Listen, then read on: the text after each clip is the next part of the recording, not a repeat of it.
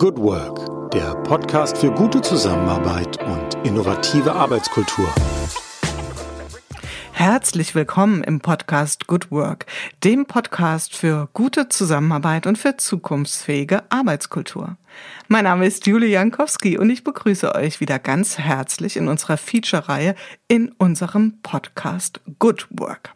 Ja, wir sind mittlerweile schon beim zweiten thematischen Layer, wie ich es hier immer bezeichne, äh, in unserer Reihe, Feature-Reihe Good Work und das ist das Thema der gelungenen Beziehungsgestaltung. Ihr erinnert euch, wir hatten aus den Corona-Chroniken so Art Good Work-Prinzipien abgeleitet und ein Prinzip daraus war das Thema, wie schaffen wir es, in einer gelungenen Art und Weise Beziehungen zu gestalten, gerade jetzt in dieser herausfordernden Zeit.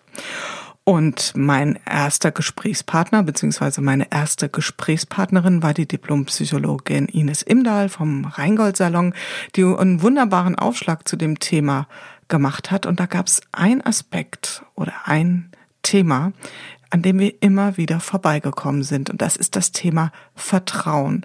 Vertrauen ist tatsächlich, glaube ich, sowas wie ähm, ja der Mittelpunkt des Themas Beziehungsgestaltung. Und dann war ich der Meinung, dass ich euch, also den Hörerinnen und Hörern, verpflichtet bin, auch nicht irgendjemand einzuladen zu dem Thema, sondern zu der Expertin schlechthin in Deutschland zum Thema Vertrauen. Und ähm, ich bin selbst total glücklich und auch wirklich dankbar, dass ich Sie hier für unser Good Work ähm, sozusagen begeistern konnte. Wir haben heute hier in unserem virtuellen Studio Eva Schulte-Austum. Sie ist Deutschlands bekannteste äh, Vertrauensexpertin und ich sage jetzt erstmal herzlich willkommen, liebe Frau Schulte-Austum. Vielen Dank, dass ich heute da sein darf. Ja, die Freude ist ganz auf meiner Seite. Die erste Frage geht an Sie, nämlich die Frage, die an alle geht. Wie sind Sie heute in den Tag gestartet, auch wenn er schon ein bisschen älter ist, der Tag? Ähm, heute Morgen bin ich um 5 Uhr hellwach geworden und äh, es war wirklich so, als hätte jemand den Schalter umgelegt. Ich kann mir auch nicht erklären, warum. Vielleicht war es der Wein von gestern Abend, muss ich zugeben. Jedenfalls äh, habe ich mir dann einen Kaffee gemacht, äh, bin schnell unter die Dusche und dann ging auch eigentlich schon die Arbeit los. Also ich hatte bis jetzt äh, drei Coaching-Termine, eine Vorbesprechung für einen Vortrag, ein Interview und äh, habe noch mit einem Kollegen telefoniert. Ähm, also so sieht tatsächlich aktuell ein typischer Tag aus, nur dass ich eben nicht reise, sondern das alles aus dem Homeoffice mache. Mhm, genau, wie so viele, ja, die in dem Themenfeld irgendwie unterwegs sind. Ja, und ähm, wir, wir hatten das in den Corona-Chroniken hier recht häufig, deswegen stelle ich diese Frage immer, dass Menschen ein regelrechtes Morgenritual haben. Haben Sie sowas auch oder sind Sie ein Mensch, der nach Dusche und Kaffee direkt an den Schreibtisch marschiert? Ähm, na, ich habe ein Morgenritual. Ähm, mhm. Und zwar das Sechs-Minuten-Tagebuch. Oh, wow. Ähm, mhm. Ich mache das seit äh, ungefähr vier oder fünf Jahren, wo ich jeden Morgen und jeden Abend drei Dinge aufschreibe, für die ich dankbar bin. Und das Sechs-Minuten-Tagebuch ist äh, quasi die Weiterentwicklung dessen, ähm, stammt nicht von mir, sondern von äh, Kollegen, die auch im Coaching-Bereich unterwegs sind. Und das Schöne ist, man braucht wirklich sehr wenig Zeit, um mit einem guten Gefühl in den Tag zu starten und am Ende des Tages nochmal anhand von wenigen Fragen zu reflektieren. Und mir hilft es gerade in dieser herausfordernden Zeit. Oh, Moment. Jetzt müssen wir tatsächlich schneiden. Mhm. Das war die Kaffeemaschine. Die hat sich ausgeschaltet, kein Problem. Ja, die hat sich gerade tatsächlich ausgeschaltet. Ich weiß aber, wo ich gestoppt habe. Mhm. So. Also nochmal. Dann wissen Sie, es ist tatsächlich das Sechs-Minuten-Tagebuch. Und mir hilft es in dieser sehr herausfordernden Zeit, den Fokus auf die schönen Dinge zu legen. Also optimistisch zu bleiben, zuversichtlich zu sein und Vertrauen ins Leben zu haben. Hm. Ja, sind wir ja mitten beim Thema und ich glaube, das ist auch eine Herausforderung. Vielleicht kann ich das hier an der Stelle nochmal mit Ihnen und auch mit jedem, der jetzt zuhört, teilen. Ähm, ich hatte den Eindruck, ähm, dass die Menschen, die sich wirklich ähm, auch so strukturiert in den Tag begeben, also irgendwie sowas wie ein Morgenritual haben, tatsächlich mental ganz gut aufgestellt waren. Und dann gab es auch ein paar, die gesagt haben, oh, wenn ich schon morgens im Bett die ersten E-Mails sehe und die ersten Nachrichten und so weiter, dann wird es auch nicht gerade leichter. Und äh, vielleicht ist da tatsächlich ein Zusammenhang, zumindestens ist es ja den Versuch wert.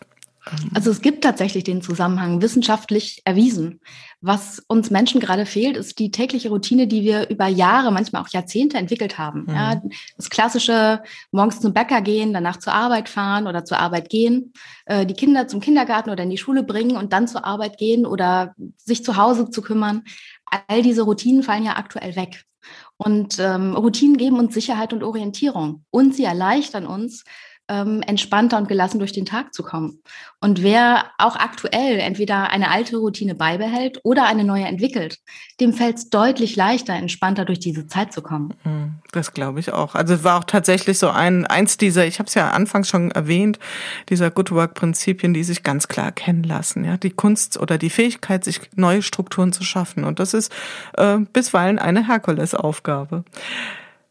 Sie haben es schon ein wenig gestreift. Vertrauensexpertin. Also, ja, ist ja jetzt erstmal ein, ein mächtiger Begriff und ähm, ich glaube, wir dürfen da so ein bisschen Fleisch an die Knochen packen. Also was macht bitte eine Vertrauensexpertin? Ein bisschen was haben Sie schon en passant erwähnt, aber ich würde Sie herzlich einladen, das nochmal ein bisschen zu konkretisieren, wie so Ihr Alltag aussieht. Sehr gerne. Also im Grunde bin ich Vertrauensforscherin und Vertrauensexpertin. Das heißt, ich habe in über 350 Interviews weltweit mit Menschen wie Ihnen und wie mir, aber auch mit äh, Forschern, mit Experten aus Politik, Wirtschaft und den Medien Interviews geführt, um dem Vertrauen auf den Grund zu gehen. Und das habe ich nicht irgendwie gemacht, sondern ich habe mir sehr genau insgesamt neun Länder rausgesucht, in denen das zwischenmenschliche Vertrauen höher ist als hier in Deutschland. Und äh, welche das sind, welche Länder das sind, das wusste ich aus der Forschung. Und äh, dementsprechend habe ich äh, alle Daten analysiert, das heißt jedes Interview transkribiert, runtergeschrieben, Gemeinsamkeiten gesucht und bin ja nach anderthalb Jahren Arbeit auf insgesamt neun äh, sogenannte Vertrauensfaktoren gestoßen, die uns Orientierung geben und die uns wie ein Kompass leiten, wenn es darum geht, gute, vertrauensvolle und vor allen Dingen beständige Beziehungen zu führen. Und ähm, diese neuen Vertrauensfaktoren entscheiden zum einen darüber, wem wir eigentlich vertrauen. Wir glauben ja oftmals, wir tun das intuitiv. Tatsächlich prüfen wir ja unbewusst bestimmte Eigenschaften bei anderen Menschen ab äh, und Erfahrungen, die wir gemacht haben. Und es funktioniert aber auch so, wenn wir uns die Frage stellen, wie können wir Vertrauen von anderen Menschen gewinnen? Ob als Führungskraft, als äh, potenzieller Partner, ähm, als Freund, als Kollege, wie auch immer, dann wirken ebenfalls diese neuen Vertrauensprinzipien. Und ich helfe heute Unternehmen dabei, eine Vertrauenskultur zu entwickeln und zu etablieren. Denn ähm, Vertrauen ist heute längst kein Nice to have mehr. Vertrauen ist eine absolute Notwendigkeit, um in der heutigen schnellen, komplexen und sich ja, ständig verändernden Welt als Unternehmen erfolgreich zu sein. Hm, und das gilt ja heute, gerade jetzt, also Stand heute, Mitte Februar mehr denn je. Also da sind wir in einer ganz besonders herausfordernden Situation. Ähm, ich bin sehr versucht, da gleich tiefer reinzusteigen, aber ich würde gerne noch mal ein bisschen die Zeitachse zurückschieben. Jetzt sind Sie ja, ich darf das glaube ich sagen, noch eine recht junge Frau und ähm, kommt drauf mich, an, ne? Das ist tatsächlich, also ich sag mal aus meiner Perspektive und Sie haben sich so dem Thema Vertrauen ähm, gewidmet. Was gab es da eine Initialzündung? Was war für Sie so der Anlass zu sagen, das ist für mich ein Thema, da möchte ich, da möchte ich wirklich tief einsteigen. Ähm, Sie haben ja, glaube ich, auch Wirtschaftspsychologie studiert. Ist das richtig? Ja, genau. Ich habe Wirtschaftspsychologie im Bachelor gemacht und habe äh, Führung und Organisationsentwicklung im Master gemacht. Und äh, neben verschiedenen äh, anderen Ausbildungen äh, zum systemischen Coach und zum systemischen Organisationsberater. Und Freunde von mir sagen immer, ich bin ein Weiterbildungsjunkie, weil wenn andere in den Urlaub fahren, dann, ähm, ich sag mal, jedes zweite Mal entscheide ich mich dann doch eher für Weiterbildung als für Urlaub, weil für mich ist das wie Entspannung. Mhm. Also zu lernen, ähm, neue Dinge zu entdecken, zu verstehen, wie Zusammenhänge funktionieren. So, das ist meine Welt. Und das hat auch damit zu tun, wie bin ich eigentlich auf das Thema Vertrauen gekommen? Also ich bin äh, das erste Mal darauf gestoßen zu einem Zeitpunkt, den, glaube ich, jeder kennt, wenn er sich mit Vertrauen beschäftigt, nämlich zu einem Zeitpunkt, als ich selber keins hatte. Ja, Vertrauen ist für uns ähm, unsichtbar, wir können es nicht greifen und wir denken in der Regel erst darüber nach, wenn es fehlt, weil es dann schmerzt, weil wir verletzt sind, weil wir enttäuscht sind, weil wir, naja, weil wir wirklich manchmal auch leiden. Und bei mir war das so, ich war ein Teenager und habe sehr schlechte Erfahrungen gemacht und Im Endeffekt ist es darin geendet, dass ich weder mir noch anderen noch dem Leben vertraut habe. Und ähm, ja, die Quintessenz war, dass ich mich echt Mutterseelen allein gefühlt habe, weil ich, weil ich niemanden an mich rangelassen habe. Und äh, ich hatte eine tolle Familie, ich hatte super Freunde, die wären alle gerne für mich da gewesen und die haben mir auch Hilfe angeboten. Aber weil ich keinem mehr vertraut habe, habe ich auch niemanden mehr an mich rangelassen.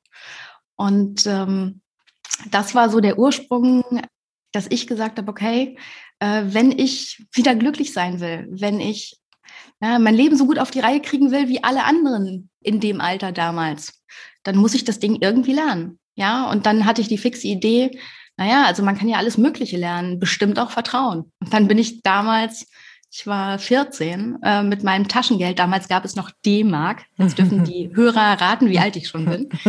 Ähm, in die örtliche Bücherei und habe äh, mit zehn Pfennigstücken Kopien aus irgendwelchen Büchern gemacht, weil ich dieses Thema ergreifen wollte. Ich war halt neugierig und es gab jetzt nicht das Vertrauensbuch.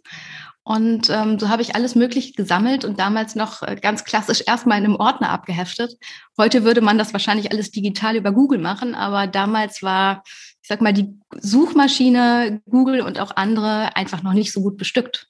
Und so habe ich es einfach auf die ja, altmodische, äh, analoge Art gemacht. Mhm, gut, also man kann fast sagen, das Thema hat Sie gefunden, weniger als Sie haben das Thema gefunden. Also das war dann auf einmal da in Ihrem Leben. Ich würde gerne noch mal an den Punkt kommen, weil vielleicht hört jetzt jemand zu, der auch denkt, hm, wenn man selbst in der Situation ist, wo man ähm, kein Vertrauen aufbauen kann, dann neigt man ja vielleicht auch dazu zu denken, dass quasi die anderen das Problem sind. Also, dass die es nicht richtig anstellen oder dass die vielleicht einen nicht richtig verstehen. Das bedarf ja auch schon einer gewissen ähm, Reife und von daher Hut ab mit 14 auf den Trichter zu kommen. Nee, nee, das liegt an mir. Ich habe das Problem, dass ich nicht vertrauen kann. Können Sie sich daran erinnern, was das so Gab es da so einen Moment, wo Sie gesagt haben, oh, da muss ich ansetzen? Ja, den gab es. Ähm, ich hatte eine ganz tolle Mentorin zu der Zeit. Und das war die erste Person, der ich wieder angefangen habe zu vertrauen. Und wenn ich heute so zurückblicke, was hat sie anders gemacht als alle anderen? Ähm, ich habe einfach gespürt, sie hat an mich geglaubt. Ich habe gespürt, dass sie fest davon überzeugt ist, dass ich das hinkriege, dass ich mein Leben wieder auf die Reihe kriege, weil um das vielleicht den Hörern ein bisschen bildlich zu machen, ähm, ich habe zu dem Zeitpunkt ähm, ganz schön mit dem Leben gerungen oder mit dem Tod, je nachdem, wie man es betrachtet. Und ähm, das war keine leichte Zeit. Und ähm, meine Mentorin hat es nie gesagt. Sie hat nie gesagt, Eva, ich glaube an dich. Aber sie hat mir immer das Gefühl gegeben, dass ich wieder gesund werde, dass ich das hinkriege. Und rückblickend ist es wirklich genau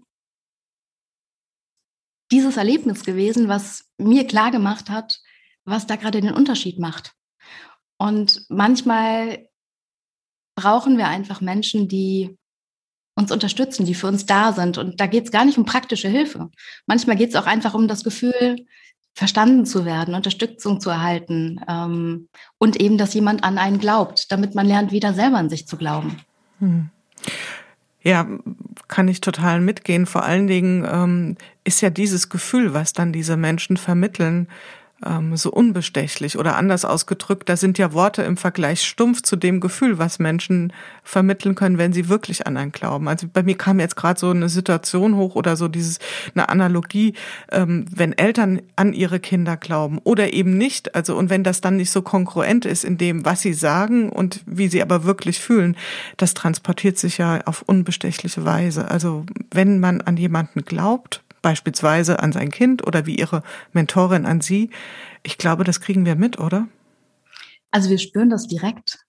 Und äh, das Spannende war, wir haben viel, viel später, ich glaube zehn Jahre später mal darüber gesprochen. Und äh, ich habe sie gefragt in dem Gespräch, sag mal, möchtest du eigentlich wissen, was mir am meisten geholfen hat? Und sie saß da und sagte, ja, und war total neugierig. Und als ich dann so sagte, naja, was mir am meisten geholfen hat, war, dass du immer an mich geglaubt hast. Ja, ohne Ausnahme. Selbst in den Momenten, als ich selber nicht an mich glauben konnte, warst du da, hast mir zugehört, ich habe mich verstanden gefühlt und ich hatte immer das Gefühl, ich krieg das hin. Und sie musste damals total lachen und sagte so, wie? Und äh, ich dachte, das wäre jetzt irgendeine kluge Frage gewesen oder so. ich so, nein, es war wirklich simpel und einfach dieses Gefühl. Und ähm, das erlebe ich selber heute, wenn ich äh, im Coaching mit Führungskräften oder Mitarbeitern arbeite oder manchmal eben auch mit Privatpersonen, dass wenn es darum geht, ähm, neue Herausforderungen zu meistern oder als Führungskraft ein Team durch diese verrückte Zeit zu bringen, dann macht es einen riesigen Unterschied, ob die Person, äh, die diese Herausforderung vor sich hat, ja, ob die Leute hat, die an sie glauben. Und das gibt es übrigens auch, ähm, also es gibt das Phänomen, das heißt der Rosenthal-Effekt. Einfach äh, erklärt ist das ein psychologischer Effekt, der ähm, zeigt, dass das, was wir über Menschen denken, erst unser Verhalten beeinflusst und dann das Verhalten des anderen. Heißt, wenn Eltern an ihre Kinder glauben, dann bringen diese Kinder tatsächlich bessere Ergebnisse. Ob in der Schule oder im Sport oder verhalten sich respektvoller. Ja, also das kann man wissenschaftlich äh, oder es ist wissenschaftlich mehrfach untersucht worden. Die Anfänge waren so in den 1960ern, seitdem ist da viel Forschung gemacht worden. Und ähm, das Schöne ist, das lässt sich eben sehr gut auf unsere heutige Zeit übertragen, weil wenn wir wirklich gute Erfahrungen machen wollen, wenn wir uns wertgeschätzt fühlen wollen, wenn wir respektiert werden wollen, dann ist es sehr sinnvoll, wenn wir anderen zutrauen, dass sie sich genauso verhalten. Äh, wenig sinnvoll ist es stattdessen, misstrauisch zu sein, denn auch das ist eine selbsterfüllende Prophezeiung. Wer anderen Leuten misstraut, der wird über kurz oder lang Recht behalten, weil die Menschen spüren, dass man ihnen misstraut und die sind dann nicht so sehr bereit, sich richtig reinzuhängen, sich korrekt zu verhalten, sind vielleicht mal unehrlich oder vergessen Termin. Also wir haben auch immer ein Stück weit selber in der Hand, welches Verhalten uns begegnet. Hm, das erinnert mich auch so ein bisschen an die XY-Theorie von Douglas McGregor, der ja auch genau das äh, untersucht hat in einem eher organis organisationellen Kontext. Ähm, was das eigene Menschenbild oder das Menschenbild, was ich habe, äh, inwieweit das das Verhalten auch meiner Mitmenschen mit beeinflusst. Geht ja genau in diese ja. Richtung. Genau. Und in genau. meinen Vorträgen und in den in Trainings mit Führungskräften sage ich ganz häufig, wissen Sie, Führungskräfte kriegen die Mitarbeiter, die sie verdienen. Ja, weil so wie Sie sich gegenüber Ihren Mitarbeitern verhalten, das wirkt natürlich auf das Verhalten der Mitarbeiter. Und es macht einen Unterschied, ob Sie jemandem ganz viel zutrauen, ob Sie wirklich an ihn glauben, ob Sie davon ausgehen, dass er ähm, die neue Aufgabe schaffen kann, dass er das Projekt alleine wuppt, dass er vielleicht auch ein Stück weit mehr Verantwortung übernimmt als vielleicht in der Vergangenheit. Ja, und es macht einen Riesenunterschied, weil dadurch lernt der Mitarbeiter an sich zu glauben. Und das ist eigentlich die wirklich Königsdisziplin von Führung. Es ist nicht, dass Mitarbeiter der Führungskraft vertrauen. Die wirkliche Königsdisziplin ist, dass Mitarbeiter lernen, sich selbst zu vertrauen, weil dann sind die bereit, Verantwortung zu übernehmen, sind kreativ, suchen nach Lösungen. Und das sind all die Dinge, die Unternehmen gerade heute und in Zukunft brauchen, um erfolgreich zu sein. Mhm. Ja, das ist äh, absolut so. Es gibt ja da ganz unterschiedliche Richtungen von Vertrauen. Da würde ich auch ganz gern später noch mal näher drauf eingehen. Aber jetzt kommen wir doch mal zu dem Thema zurück, was Sie da in Ihren Studien rausbekommen haben. Und ein Stück weit haben Sie es ja schon geteilt. Also ich habe mitgenommen, Sie haben also schon als junges Mädchen, kann man sagen, sich intensiv forscherisch betätigt, haben dann Wirtschaftspsychologie studiert und sind Sie dann direkt äh, ins Ausland ausgeströmt oder haben Sie erst noch mal einen Schlenker in die Organisationswelt gemacht? Oh, ich habe äh, ziemlich viele Schlenker in die Organisationswelt gemacht. Ich habe, äh, nachdem ich das erste Semester Wirtschaftspsychologie studiert habe, habe ich gedacht, so Theorie ist nett, aber ich brauche Praxis. Ich war halt neugierig und ich wollte all das, was ich bisher gelernt hatte, umsetzen. Und dann habe ich mich für ein Stipendium beworben, habe es auch bekommen bei der Otto Group in Hamburg. Und das war ähm, zu dem Zeitpunkt der mit Abstand größte Glücksfall. Denn ich bin dort in die Personalentwicklung gekommen und ich hatte eine mega tolle Chefin. Ähm, Sirka Laudon an dieser Stelle ganz herzlich gegrüßt. Die Frau war absolut der Knaller. Und ähm, die hat vor allen Dingen eins gemacht. Sie hat mir Dinge zugetraut. Dinge, die ich naja, wo ich manchmal vielleicht selber noch gezögert habe. Aber ich hatte, ich hatte immer das Gefühl, sie glaubt daran, dass ich es schaffen kann. Und das war der beste Ansporn, mein Bestes zu geben und eine gute Leistung abzuliefern. Und es dauerte irgendwie drei, vier Wochen. Und dann kam ich eines Abends nach einem Seminar, was ich selber gegeben habe, weil eine Kollegin ausgefallen war, todmüde und völlig fertig nach Hause, lag im Bett und habe echt, ich habe Rotz und Wasser geheult, weil ich so glücklich war. Weil ich das allererste Mal wusste, warum ich dieses Studium mache. Ich wusste genau in dem Moment, ich werde Personalentwicklerin. Ich möchte Menschen wachsen lassen. Ich möchte ein Arbeitsumfeld schaffen, in dem Menschen gerne arbeiten, in dem sie Fehler machen dürfen, in dem sie lernen, sich entwickeln. Und dann sind gute Ergebnisse oder Erfolg ja eine logische Folge. Und ähm, das habe ich tatsächlich ähm, meiner damaligen Chefin zu verdanken, die da den Grundstein gelegt hat. Ähm, danach habe ich dann zu Ende studiert. Also ich habe äh, viel, viele ähm, Praxisanteile gehabt im Studium, habe insgesamt zweimal ähm, in Hamburg ähm, für ein halbes Jahr in Vollzeit gearbeitet, bin dann nach dem Studium in eine Unternehmensberatung gewechselt, weil ich gesagt habe, ich möchte ganz, ganz viele Unternehmen kennenlernen und mir genau angucken, wie läuft es da und so ein bisschen ähm, Trial and Error, also mir angucken, in welchen Unternehmen ist die Vertrauenskultur bereits da und was machen diese Unternehmen anders und in welchen Unternehmen fehlt die und welche Folgen hat das eigentlich und woran könnte das liegen? Und ähm, das habe ich drei Jahre lang gemacht. Habe wirklich äh, vom äh, DAX-Unternehmen bis zu kleinen Mittelständlern ähm, alles gesehen, viele Projekte gemacht, also Coaching, Beratung und Training. Und das war eine unglaublich spannende Zeit. Und dann habe ich gesagt, okay, ich möchte jetzt noch mal einen Perspektivwechsel. Ähm, ich habe immer gerne ähm, Menschen unterstützt und auch mich sozial engagiert. Und da gab es eine Möglichkeit, ähm, während ich meinen Master berufsbegleitend gemacht habe, für ein Jahr an der Universität in Bochum zu arbeiten, am Institut für Arbeitswissenschaften und ein internationales Projekt für Kompetenzmessung und Entwicklung zu machen. Äh, einfach gesagt, für Personalentwicklung international. Und ähm, da habe ich dann mit meinem damaligen Chef in der Unternehmensberatung gesprochen und habe gesagt, so kannst du dir das vorstellen? Also ich würde den Coaching-Bereich hier weitermachen. Ähm, ich sehe zu, dass die Klienten weiter von mir betreut werden, aber ich, ich würde gerne für ein Jahr an die Uni gehen. Äh, könntest du dir vorstellen, mich auszuleihen? Und er hat erst so ein bisschen gezögert, hat aber dann, äh, was ich super nett fand, äh, sein Go gegeben. Und dann bin ich wirklich ein Jahr durch Europa gereist ähm, und habe Personalentwicklung ähm, auf unterschiedliche Art und Weise erforscht und umgesetzt, war sehr, sehr spannend. Und bin dann zurück in die Unternehmensberatung und habe dann meinen Master fertig gemacht und habe dann gesagt, so, jetzt weiß ich schon ziemlich gut, was ich äh, nicht möchte als Unternehmen und ich weiß auch ziemlich gut, was ich möchte. Und habe mich dann ähm, nochmal auf die Suche nach einem neuen, wie man so schön sagt, Wirkungskreis gemacht und bin dann zu einem großen deutschen Versicherer gewechselt in die Personalentwicklung und habe da als Coach, Berater und Trainer gearbeitet und federführend das Thema Führungskräfteentwicklung, ähm, das komplett äh, neue Rollout gemacht, also neue Konzeption von insgesamt zehn Trainingstagen. Ähm, habe die Führungskräfteauswahl begleitet bis auf Vorstandsebene und ähm, habe mich dem Thema äh, Talentmanagement gewidmet. Auch da wieder so der rote Faden, also Menschen wachsen lassen, sie lernen lassen, äh, sich weiterentwickeln und einen Raum schaffen, in dem Menschen gerne und gut arbeiten. Und das war sozusagen die letzte Station, die Sie in der Organisation hatten, ist das richtig? Richtig. Äh, da bin ich nämlich eines Morgens dann reingekommen und habe dann äh, meiner Chefin eröffnet, dass ich ähm, eine Führungsposition ausschlage, die sie für mich vorgesehen hatte, meinen Job kündige und äh, mich auf die Reise rund um die Welt mache, um nach Vertrauen zu forschen. Und ich werde ihr Gesicht niemals vergessen. Die hat wirklich wow. die spinnt. Wie war die Reaktion? Sie hatte nicht so viel Verständnis dafür, ähm, was ich aber auch an der Stelle verstehen kann.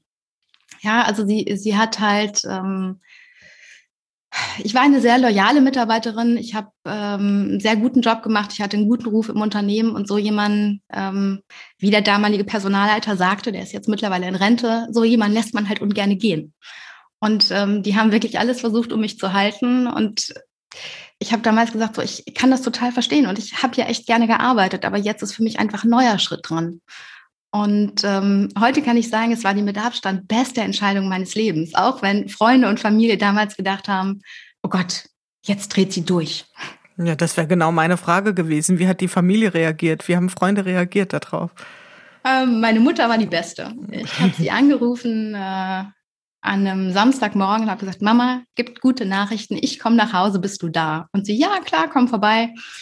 Und äh, dann habe ich geklingelt, sie macht die Tür auf und noch im Türrahmen stehend platzt es echt aus mir heraus, weil ich so glücklich war. Ich so, Mama, ich kündige meinen Job, ich reise um die Welt, ich forsche nach Vertrauen, ich schreibe ein Buch und ich werde damit auf die Bühne gehen und Menschen damit inspirieren. Und dann war so Pause. Wirklich so wie eingefroren, wie so ein Standbild.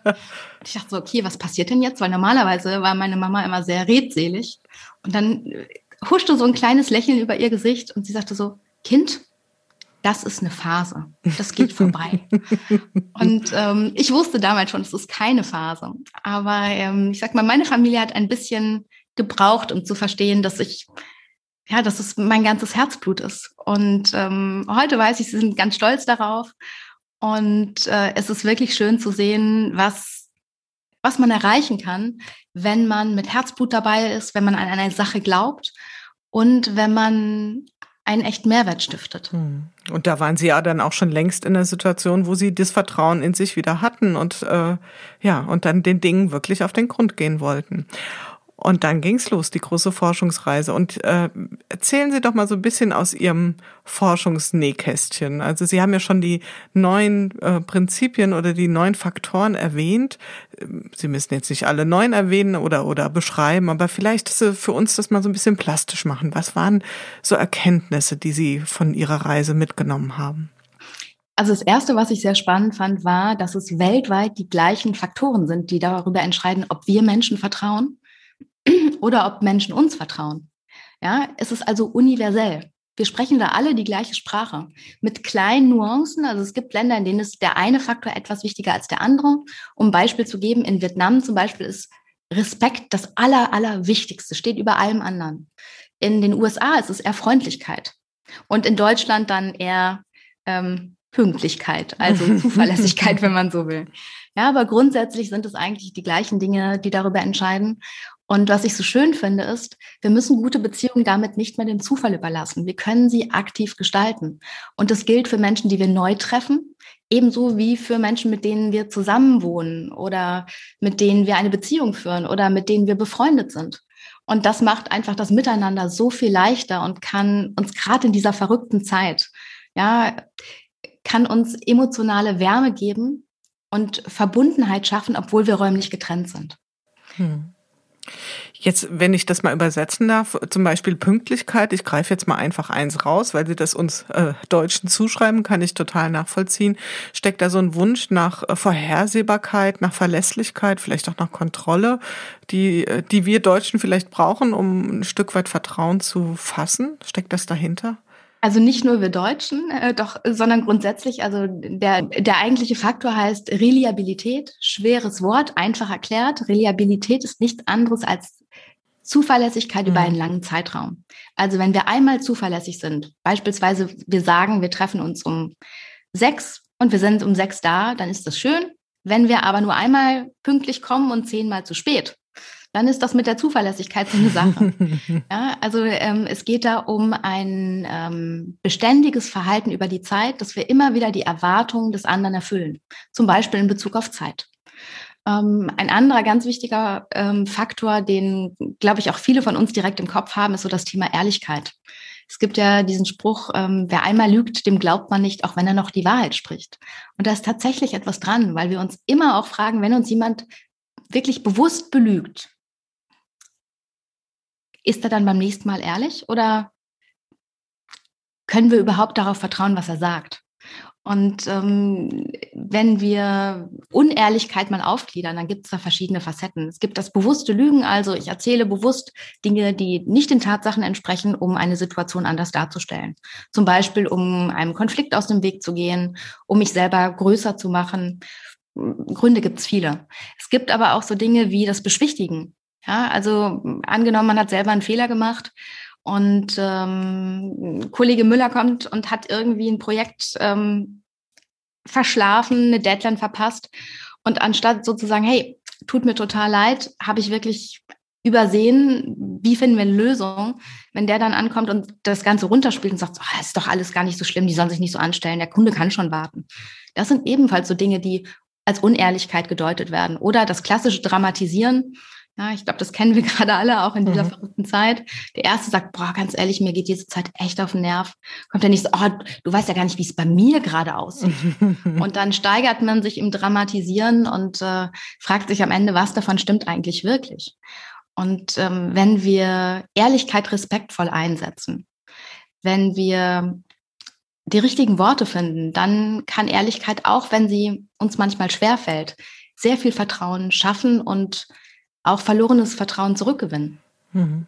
Also wenn ich das auch wieder so für mich übersetzen kann, ist das Ehrlichkeit auch im Sinne von Wahrhaftigkeit und es geht, glaube ich, nicht so sehr um eine schonungslose Offenheit, also jedem alles sofort ins Gesicht zu schleudern, was man denkt, ähm, sondern dann, wenn es erwartet wird, auch wirklich das ähm, ja, quasi nicht aus dem Licht zu gehen, also nicht bewusst äh, Dinge geheim halten, Dinge anders ausdrücken, als man es meint oder schlicht nicht die Wahrheit aussprechen. Ja, und ein weiterer ganz wichtiger Faktor, und den lege ich äh, gerne ähm, uns Deutschen nochmal ans Herz, weil ähm, ich sag mal so, in Bezug auf diesen Faktor sind äh, alle Vertrauensländer, die ich bereist habe, deutlich besser aufgestellt als, als wir. Das ist Respekt. Ähm, worum geht es an der Stelle? Also äh, es gibt verschiedene Facetten, wie man Respekt zeigen kann.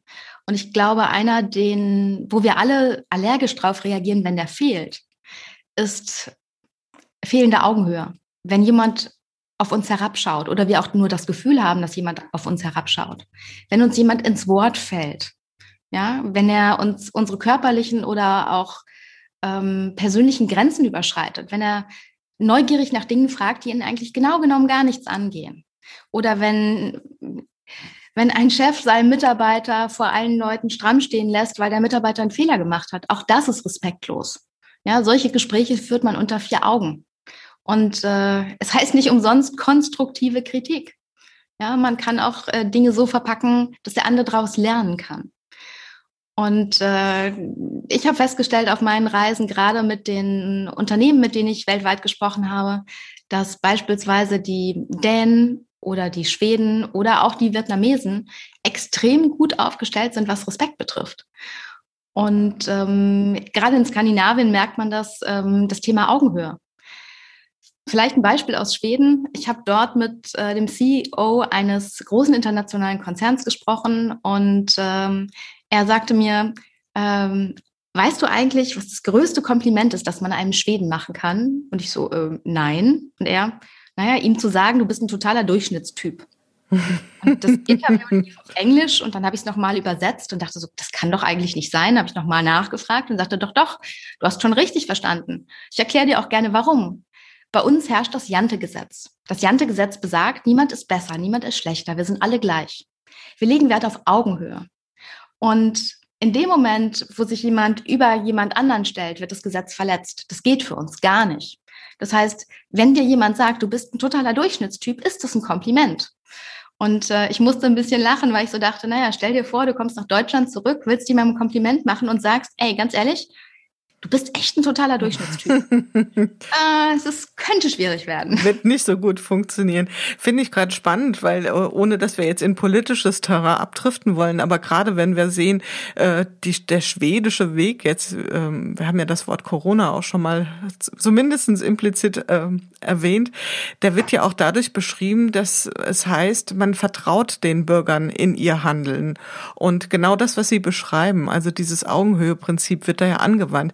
Wenn ich jetzt mal auf die Kommunikation unserer Regierung gucke, ähm, ja, würde ich sagen, Respekt wird da auch eingefordert, aber nicht wirklich von einer Augenhöhenposition, sondern eher von, ja, ihr habt uns unseren ähm, Maßgaben oder unseren Maßnahmen habt ihr zu respektieren und zu befolgen. Also tatsächlich genau das Gegenteil.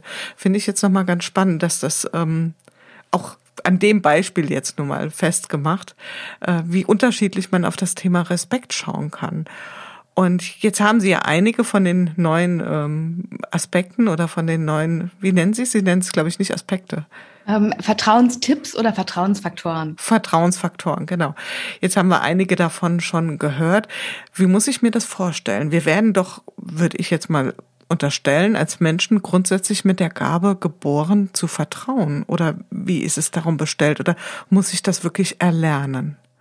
Ähm, tatsächlich kommen wir alle mit der Fähigkeit und der Bereitschaft, anderen Menschen zu vertrauen auf die Welt. Das ist quasi so in unserem Gen angelegt. Das gehört zur Grundausstattung eines jeden. Ja, weil wir sind soziale Wesen, wir brauchen andere Menschen, um glücklich zu sein, um uns wohlzufühlen, um gesund zu bleiben. Ähm, tatsächlich ist also Vertrauen ähm, genetisch angelegt, zumindest teilweise. Misstrauen hingegen ist komplett erlernt. Und das finde ich sehr spannend, weil was man lernt, kann man auch wieder verlernen. Und was wir brauchen, um ähm, nach Vertrauensbrüchen, also nach Vertrauensverlust wieder Vertrauen zu lernen, sind viele positive Erfahrungen, die sich, ja, ich sag mal, wie eine, eine heilende Schicht über die schlechten Erfahrungen legen. Und das geht eben nicht mit einer oder mit zwei, je nachdem, wie stark der Vertrauensbruch ist, desto mehr brauchen wir eben von den positiven, ähm, korrigierenden Erfahrungen. So heißt es in der Psychologie. Mhm. Wie ist da ungefähr das Verhältnis? Ähm, also äh, reicht das, wenn ich auf eine schlechte Erfahrung zwei gute Erfahrungen mache oder kann man das überhaupt so aufrechnen? Oder ist das jetzt zu naiv gedacht? Äh, das ist, ein, ist eine sehr gute Frage. Tatsächlich haben sich Forscher genau damit beschäftigt und haben herausgefunden, dass wir ähm, fünf positive Erfahrungen brauchen, um eine negative der gleichen Intensität auszugleichen. Und äh, da wird, glaube ich, auch schon schnell klar, warum das mit dem Beziehungsführen manchmal nicht so leicht ist. Weil wir natürlich alle auch mal uns im Ton vergreifen, mal unpünktlich sind und das aber selber oftmals nicht für so eine große Sache halten. Und wenn das einmal passiert ist, ist auch kein großes Ding. Wenn wir uns den Rest der Zeit respektvoll, ehrlich, wertschätzend, äh, verschwiegen verhalten. Wenn aber das Verhältnis nicht stimmt, und da brauchen wir eben einen deutlichen Fokus auf die positiven ähm, Erfahrung, dann wird das mit den Beziehungen schwer und das Misstrauen steigt. Und das ist eben auch ein Grund, warum äh, das Misstrauen in der Gesellschaft gerade auch der Politik gegenüber gestiegen ist, weil die die Verlängerung der Verlängerung der Verlängerung der Verlängerung machen und sich ähm, und ich habe größten Respekt vor dieser Aufgabe, das Land durch diese Zeit zu bringen. Das möchte ich an der Stelle echt nochmal sagen. Aber was den Politikern, glaube ich, nicht bewusst ist, wie sehr sie damit Misstrauen fördern und äh, was hat das damit zu tun, wie die Situation aktuell aussieht? Ähm, misstrauische Menschen ähm, sind eher diejenigen, die Verschwörungstheorien erfinden, sich ausdenken, denen anhängen. Und misstrauische Menschen sind nicht diejenigen, die freiwillig irgendwelchen Maßnahmen folgen. Das heißt, es wäre sehr sinnvoll, auch wenn die Politik sich Gedanken macht, wie können wir das Vertrauen der Bürger zurückgewinnen? Was können wir selber in der Kommunikation tun? damit mehr Menschen ähm, den Politikern und dem, den Maßnahmen vertrauen und damit eben freiwillig diese Maßnahmen befolgen. Dann macht nämlich auch so ein System wie in Schweden Sinn. Ja, da wird auf gesunden Menschenverstand gesetzt. Da wird das Vertrauen in die Bevölkerung gegeben, dass die sich schon korrekt verhalten.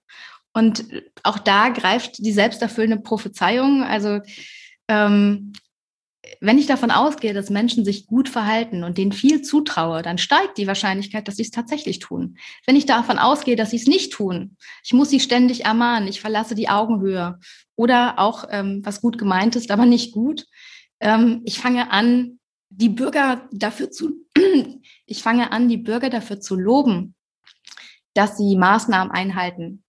Ja, auch das ist ein Verlassen der Augenhöhe. Wer lobt, guckt auf den anderen herab. Das ist gut gemeint, aber es ist definitiv nicht gut. Das finde ich jetzt nochmal wieder spannend. Also fand alles sehr spannend, was Sie bisher gesagt haben, aber diesen Punkt würde ich gerne nochmal aufgreifen, weil wir wollen uns ja auch noch über das Thema ähm, Vertrauen im organisationellen Kontext unterhalten.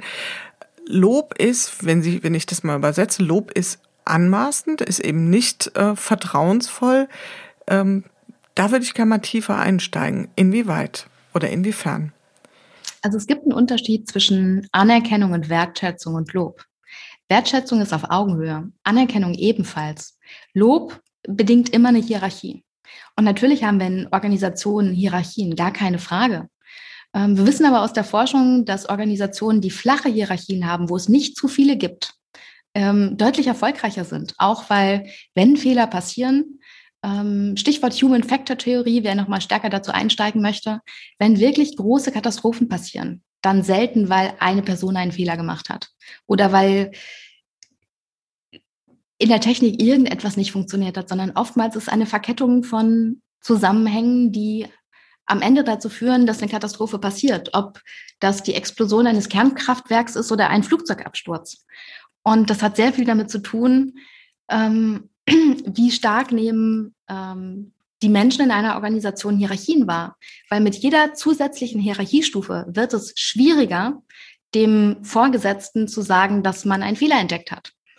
Und je flacher Hierarchien sind, das sehen wir zum Beispiel auch in Skandinavien oder in den Niederlanden oder in Kanada, desto besser arbeiten Teams zusammen. desto innovativer sind sie, desto kreativer sind sie, desto schneller kommen sie ans Ziel. Und das ist ein Grund, warum ähm, in den Niederlanden ganz häufig auch der Praktikant das Sagen hat. Ja, weil da die beste Idee zählt und nicht der größte oder äh, schwerste Orden am Revers. Da, da zählt wirklich, wer hat die beste Idee, wer bringt uns voran als Team. Und das ist ein Grund, warum man äh, in Dänemark zum Beispiel auf Visitenkarten oder auf Türschildern keine Titel findet. Es sei denn, das sind Visitenkarten, mit denen man ganz bewusst in den deutschen Raum reist. Was gibt es wirklich? Die Deutschen Weil, haben das gerne. ja, also wir sind äh, eine sehr titelaffine ähm, und Zertifikat- und diplomaffine Gesellschaft.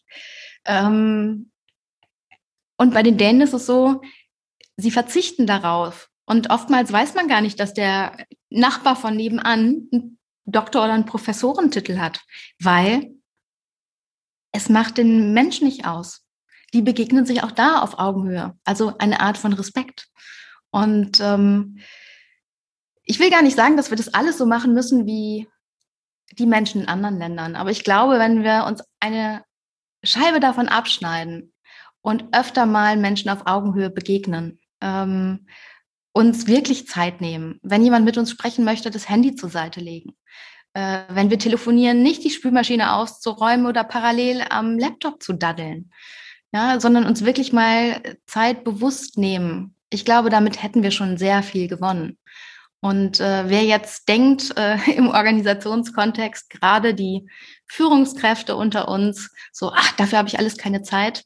Also es gibt Studien, die haben herausgefunden, dass sie deutlich mehr Zeit sparen, wenn sie ihrem Mitarbeiter zwei Minuten intensiv ihre ungeschränkte Aufmerksamkeit schenken, dann hat er nämlich das Gefühl, sie haben ihm zugehört, sie haben ihn verstanden und er kann gehen mit einer Antwort, als wenn sie fünf Minuten mit ihm sprechen, parallel noch versuchen, was anderes zu machen, dann wird er nämlich immer noch mal sicher gehen wollen, dass sie ihn auch wirklich verstanden haben. Und Multitasking ist ist ein Märchen. Das kann niemand von uns, nicht mal die Frauen, auch wenn man das früher geglaubt hat. Wir wechseln nur, also Frauen können schneller zwischen zwei Aufgaben wechseln. Am Ende ist es dennoch ineffektiv. Wir können uns besser auf eine Sache konzentrieren. Und wenn wir Zeit investieren sollten in Unternehmen, dann doch bitte wirklich in die Mitarbeiter, weil das sind diejenigen, die gerade und auch in Zukunft den Laden am Laufen halten. Und es gibt noch einen Vertrauensfaktor, der enorm wichtig ist und in dem uns tatsächlich alle Vertrauenschampions weltweit eine Nasenlänge voraus sind. Und das ist Neutralität. Genauer gesagt ist es der Vertrauensvorschuss. Denn Menschen in anderen Ländern wie Dänemark, die Niederlande, Norwegen, Schweden, Kanada, auch Vietnam, die schenken anderen Menschen erstmal Vertrauen und zwar so lange, bis sie eines Besseren belehrt werden. Ähm, in Deutschland herrscht da eher dieses Prinzip, Vertrauen ist gut, Kontrolle ist besser. Ähm, die Dänen haben da einen sehr schönen Spruch, der, naja, der, der einen ähnlichen Ursprung hat, aber was anderes aussagt. Die Dänen sagen nämlich, Vertrauen ist gut, Kontrolle ist teurer. Kontrolle kostet nämlich Zeit, Energie und Nerven. Und ähm, sie macht Prozesse unglaublich langsam und damit auch ziemlich teuer. Und das ist für Unternehmen gerade in einer Zeit, wo wir schneller Entscheidungen treffen müssen, wo wir Mitarbeiter brauchen, die Verantwortung übernehmen, die innovativ denken, die kreative Lösungen entwickeln, die vielleicht auch nicht den Job 9, to 5 machen, sondern die sich auch mal in der Freizeit Gedanken machen über, wie kann ich das Unternehmen voranbringen. Wenn wir diese Mitarbeiter haben wollen, dann führt an einer Vertrauenskultur einfach kein Weg vorbei. Mhm. Wenn ich das jetzt mal so zusammenfasse, dann komme ich so zu dem Bild, wir sind nicht gerade die äh, Vertrauensheroes äh, im internationalen Vergleich. Oder was war so Ihr, Ihr Resümee aus den Studien oder aus den Forschungen? Also es gibt äh, eine große Metastudie, die wird alle vier Jahre erneuert. Ähm, jetzt bald müsste es wieder soweit sein. Die Metastudie ähm, zeigt äh, etwa 100 Länder international auf und da belegt Deutschland Platz 20 was jetzt nicht wirklich schlecht ist, wenn man aber weiß, dass der Iran und Vietnam vor uns liegen, dann liegt die Frage eben nahe, was machen diese Länder anders? Und da gibt es eine ganze Menge, die wir von denen lernen können. Und es geht nicht darum, alle neuen Vertrauenstipps auf einmal zu berücksichtigen. Ja, also bitte kein Vertrauensstress, kein Beziehungsstress. Es geht einfach darum, Bewusstsein dafür zu entwickeln, wo lauern die vielen kleinen Vertrauensfallen im Alltag. Ähm, und anders damit umzugehen, sich bewusster zu sein, was kann ich tun, um meine Beziehung zu stärken. Egal ob zu den eigenen Mitarbeitern, zum eigenen Partnern, zu Freunden, zu Menschen, die man gerade kennenlernen möchte. Und ähm, an dieser Stelle für alle Hörer, wer noch mal tiefer einsteigen möchte, die neuen Vertrauenstipps gibt es auch als kostenloses Booklet auf meiner Website zum Download. Also oben in der Menüleiste finden Sie direkt die neuen Vertrauenstipps auf der Website www.eva-schulte-austum.de. Und da haben Sie dann alles nochmal komprimiert zusammengefasst. Sehr schön, schon mal vielen Dank für diesen Tipp vorab. Ich werde Sie gleich auch noch nach äh, Literaturtipps ohnehin fragen und ich glaube, da sind die Hörerinnen und Hörer sehr dankbar für den Hinweis, äh, diese Informationen sich kostenlos runterladen zu dürfen. Wir haben ja jetzt eine besondere Situation und da würde ich ganz gerne noch mal kurz drauf äh, tiefer eingehen. Wir sitzen im Moment mehrheitlich im Homeoffice, also zumindestens das, was wir als Wissensarbeit äh, bezeichnen. Die Menschen sitzen kaum noch in den Büros. Das heißt, wir arbeiten sehr stark im digitalen Raum, also auf remote-basiertem Arbeiten fußt im Prinzip der ganze, das ganze Thema Zusammenarbeit. Wie verhält es sich da mit dem Thema Vertrauen? Weil ähm, das ist ja eine ganz schwierige Kiste, Vertrauen eben im digitalen Raum herzustellen ich sag mal so, ähm, es ist der einzige Weg, um überhaupt remote, also virtuell zusammenzuarbeiten. Weil stellen Sie sich mal, also st stellen Sie auch zu Hause sich mal vor, wie Homeoffice funktionieren soll, wenn Sie Ihre Mitarbeiter kontrollieren oder Sie von Ihrem Chef kontrolliert werden. Und zwar bis ins Kleinste. Ja, das macht nicht nur keinen Spaß, ist auch mega nervig. Und am Ende äh, wird genau eins passieren. Die Leute werden Dienst nach Vorschrift machen oder sich krank melden oder das Unternehmen verlassen. Das heißt, jetzt ähm, der einzige Schlüssel, um in dieser ja, virtuellen Phase, die es ja meistens doch ist, ähm, gut zusammenzuarbeiten, ist tatsächlich Vertrauen herzustellen. Und ähm, der einfachste und schnellste Weg, um eine Vertrauenskultur zu etablieren, ist eben in Vorleistung zu gehen als Führungskraft. Ja, die Mitarbeiter im Homeoffice, denen das Gefühl zu geben, Leute, ich vertraue euch.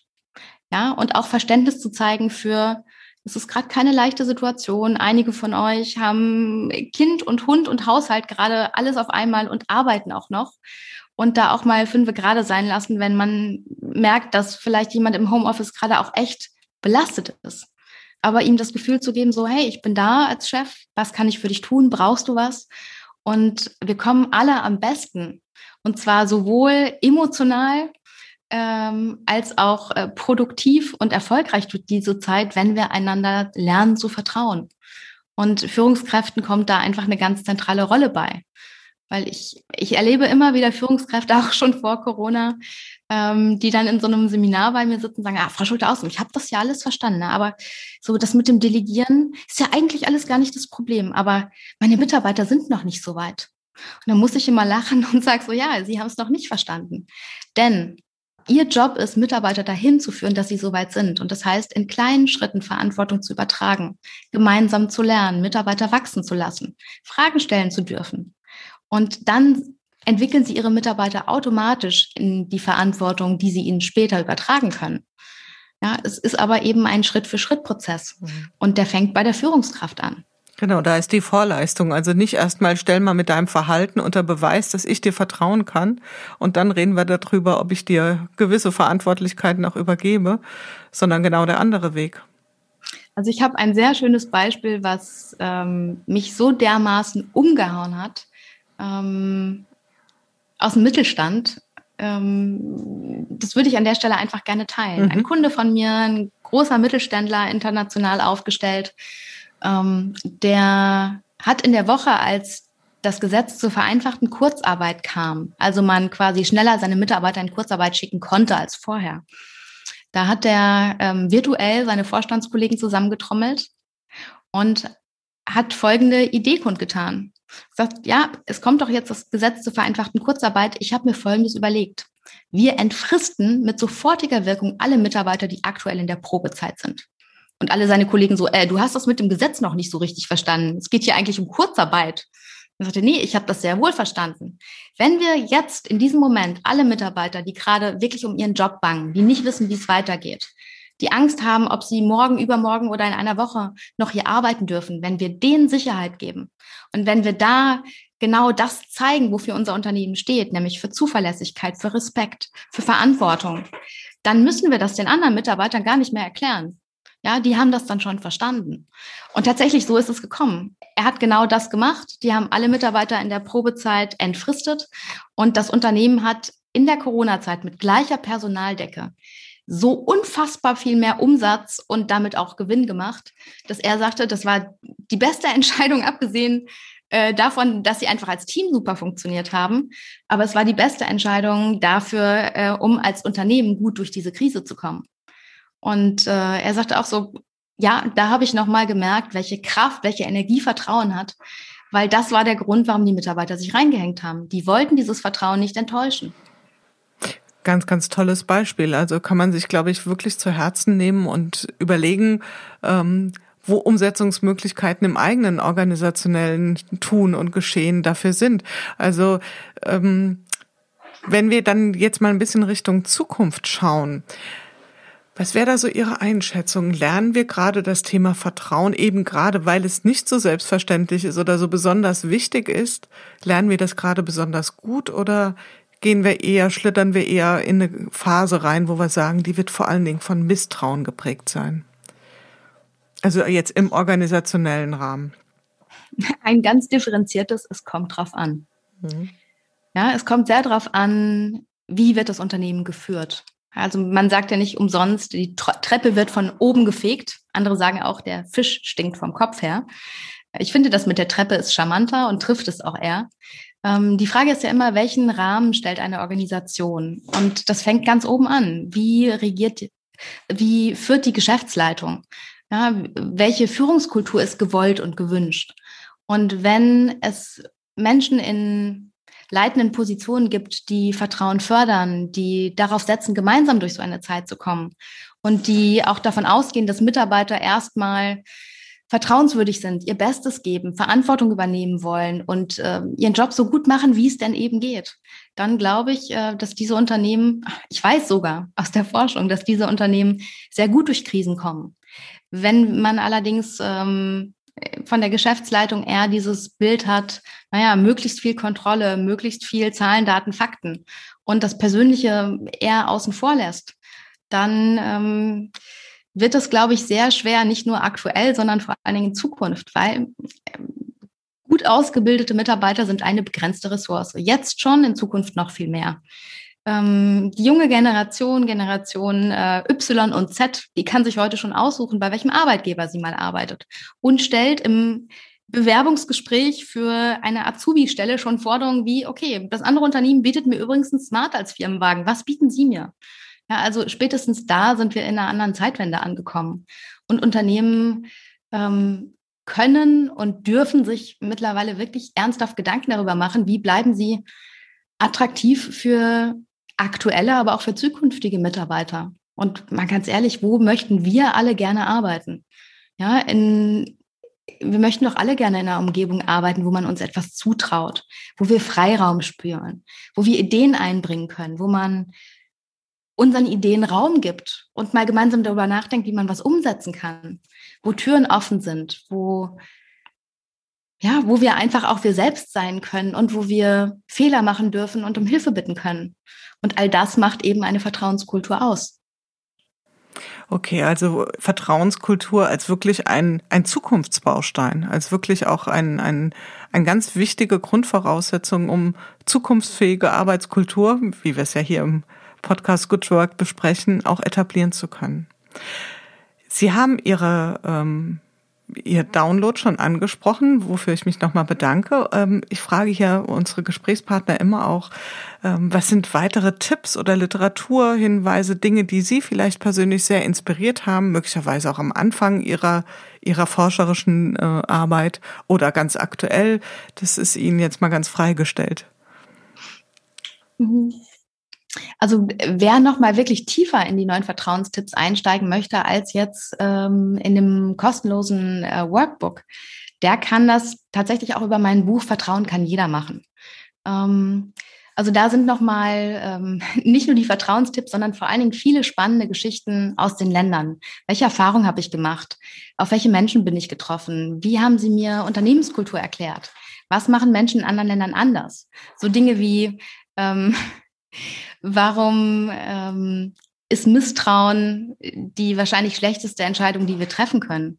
Warum warum spiegeln sich Menschen und ähm, warum nimmt unser Verhalten extrem viel Einfluss auf das Verhalten, was andere uns entgegenbringen? Und ähm, ja, letztendlich eine Geschichte durch, durch die neuen Vertrauensländer, ähm, die zeigt, dass das Vertrauen keine Raketenwissenschaft ist, sondern dass wir ähm, lernen können, gute Beziehungen zu führen und es im Grunde ganz leicht ist, wenn wir wissen, worauf es ankommt. Bücher, die mich in der letzten Zeit sehr inspiriert haben. Ähm, ein Autor, den ich wirklich heiß und innig liebe, ist Simon Sinek. Ähm, ein ähm, Autor und Redner aus Großbritannien, der mittlerweile in den USA lebt. Und er hat eins oder zwei Bücher, kann ich den Hörern wirklich sehr ans Herz legen. Das erste heißt First Ask Why, also frag erst warum. Da geht es darum, ähm, warum bestimmte Unternehmen erfolgreich sind und andere nicht. Und ähm, seine Theorie ist, dass Unternehmen, die den Sinn und den Zweck, also den Mehrwert ähm, in den Vordergrund stellen, die Unternehmen sind, die langfristig erfolgreich sind. Und ähm, das kann man natürlich auf Unternehmen anwenden, das kann man aber eben auch für sich selber anwenden. Und äh, ich habe mir im letzten Jahr, also ähm, bei mir auch beruflich der Lockdown kurz einkehrte, ähm, sehr stark die Frage gestellt, was für ein Mensch will ich sein? Ja, also tatsächlich inspiriert aus diesem Buch. Und ähm, die Antworten haben, haben eine Menge mit mir gemacht und haben mir geholfen, nochmal noch mal klarer in dem zu sein, wer will ich sein, mit wem will ich arbeiten, für welche Themen stehe ich ein und welche Aufträge und welche Kunden mache ich auch einfach nicht mehr. Und ähm, ich habe hohe moralische Vorstellungen. Ich glaube, das ist bei Vertrauen äh, und als Vertrauensexpertin auch normal. Und ich stelle auch immer wieder fest, dass es Kollegen gibt, bei denen ist Moral ein sehr dehnbarer Begriff. und äh, das ist es bei mir eben nicht. Und ich sage dann auch gerne mal einen Auftrag ab, weil ich, ähm, naja, das ist so, ich glaube, dieses klassische Bild, abends in den Spiegel gucken können. Vor allen Dingen aber das Gefühl, wirklich was Sinnvolles zu tun. Und da kann ich wirklich äh, Simon Sinek sehr empfehlen.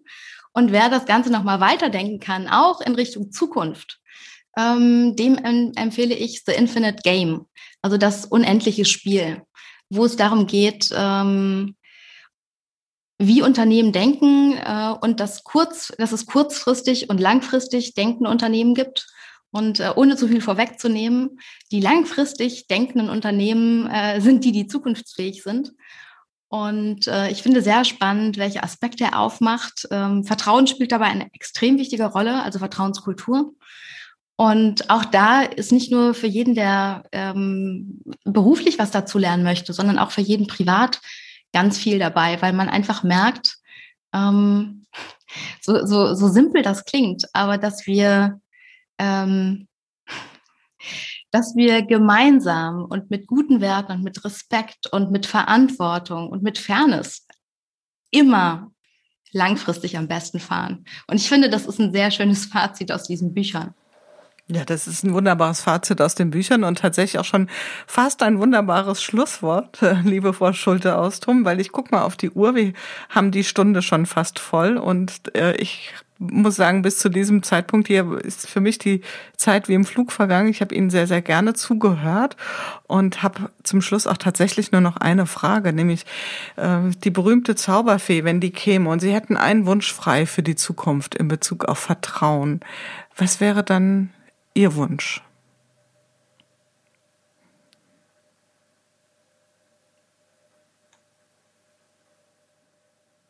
Dass Vertrauen sich genauso schnell verbreitet wie andere Viren. das ist wirklich eine, ein prima Schlusswort. Liebe Frau Schulte-Austum, es war mir eine helle Freude, hier mit Ihnen zu sprechen. Wir sind wirklich ganz tief eingetaucht in ein Thema und ich glaube, ähm, es ist auch tatsächlich sowas wie eine Premiere, dass wir mal einem spezifischen Thema so viel Raum gegeben haben und es hat sich sowas von gelohnt, finde ich. Also von daher vielen Dank, dass Sie die Zeit und Ihre Erkenntnisse mit uns geteilt haben und für Sie persönlich alles Gute. Ich freue mich, dass ich dabei sein durfte und ich wünsche Ihnen zu Hause, ähm, dass Sie gut durch diese Zeit kommen, dass Sie zuversichtlich bleiben und natürlich ganz viel Gesundheit.